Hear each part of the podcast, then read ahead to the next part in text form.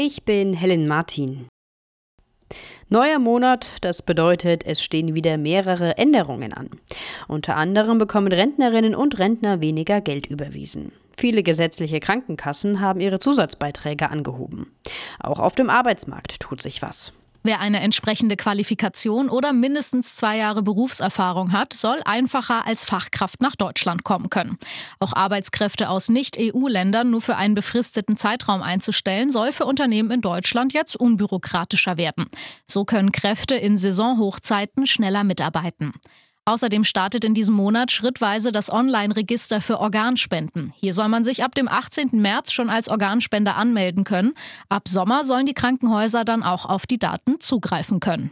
Christina Chesney, Nachrichtenredaktion. Während fast überall in Deutschland diese Woche im ÖPNV gestreikt wurde, ist in Bayern alles wie gewohnt gelaufen.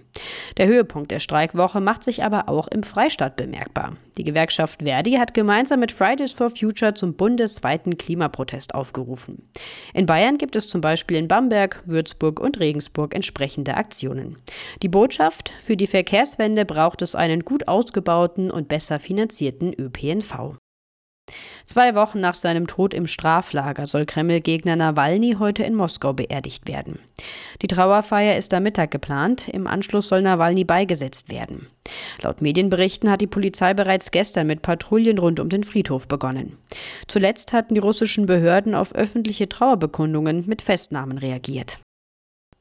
Die geplante Bezahlkarte für Asylbewerber hat für Krach in der Ampelkoalition gesorgt. Die Grünen wollten einer bundesweiten Regelung nicht zustimmen.